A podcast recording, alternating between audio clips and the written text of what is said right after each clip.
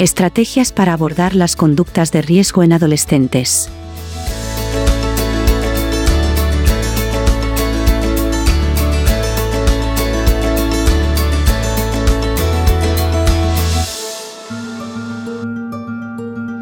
Bienvenidos y bienvenidas a Espacio Familiar, el podcast de UNAF para el descubrimiento, la reflexión y el aprendizaje sobre las familias y las relaciones familiares desde un enfoque positivo y de reconocimiento de la riqueza de la diversidad. En el capítulo de hoy hablamos sobre cómo entender y abordar las conductas de riesgo en adolescentes. Los y las adolescentes a menudo experimentan una etapa de exploración y autodescubrimiento en la que prueban límites y se enfrentan a nuevas experiencias. Sin embargo, algunas de estas conductas pueden convertirse en conductas de riesgo, lo que preocupa a padres, madres y personas cuidadoras.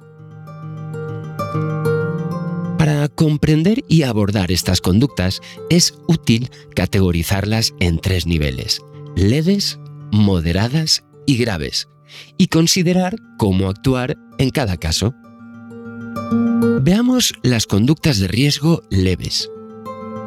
Las conductas de riesgo leves son comportamientos que, aunque preocupantes, no representan una amenaza inmediata para la seguridad o la salud del y de la adolescente. Además, suelen ser conductas puntuales que muestran arrepentimiento posteriormente. Algunos ejemplos frecuentes de transgresión de normas familiares serían el utilizar el móvil sin permiso, el no cumplir la hora de llegada a casa o el jugar online en horas no permitidas. Otra situación de este tipo sería la conducta irrespetuosa puntual ante alguna situación. Por ejemplo, insultar cuando no se está de acuerdo en algo o discusiones con un tono agresivo para tratar de conseguir sus metas. Por ejemplo, que una hermana le deje el mando de la consola. Y os estaréis preguntando cómo actuar. En casos de conductas de riesgo leves, es importante mantener una comunicación abierta y comprensiva con él o la adolescente. Un aspecto clave es poner el foco, es decir, reforzar las conductas responsables y maduras de hijos e hijas y no centrar nuestra atención de modo prioritario en la conducta de riesgo leve. También son pautas aconsejables el establecer límites y normas claros, proporcionar información sobre las consecuencias de las conductas, facilitar la resolución positiva y pacífica de los conflictos y brindar apoyo emocional. Conductas de riesgo moderadas. Las conductas de riesgo moderadas son comportamientos que requieren una mayor atención y acción por parte de los padres, madres o personas cuidadoras. Estas conductas pueden tener un impacto más significativo en la vida del chico o de la chica y de su entorno próximo, como son los familiares o las amistades.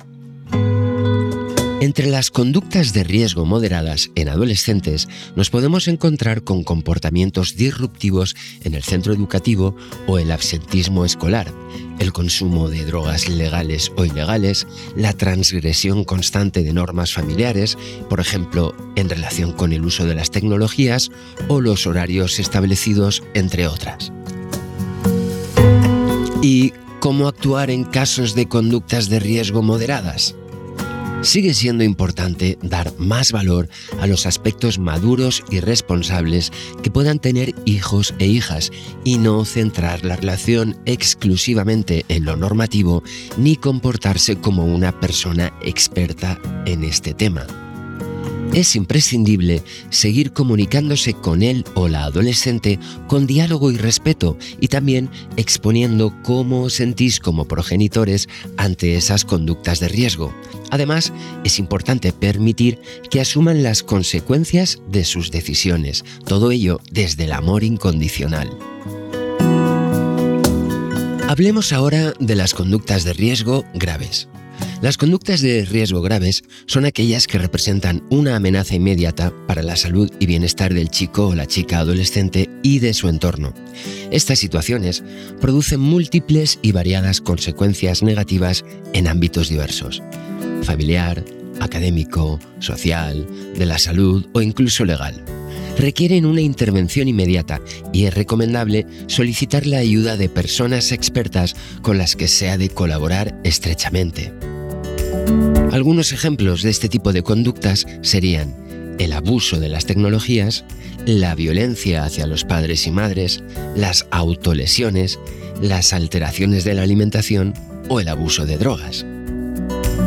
¿Cómo actuar ante conductas de riesgo graves? Se debe buscar ayuda profesional de inmediato. Es muy importante no aceptar los intentos de manipulación para lograr sus objetivos poniendo normas y límites claros, estables y firmes, no encubrir sus comportamientos y dar muestras de las consecuencias negativas que están produciendo sus conductas de riesgo. Debemos apoyarles, ayudarles si reconocen la situación y desean realizar cambios en su vida. Buscar la ayuda de profesionales en la materia, tanto para el chico y la chica adolescente como para la familia en su conjunto, facilitará encontrar soluciones a las situaciones que se están viviendo y mejorar la salud y el bienestar. Resumiendo, entender y abordar las conductas de riesgo en adolescentes requiere una evaluación cuidadosa del nivel de riesgo, así como una respuesta apropiada y oportuna.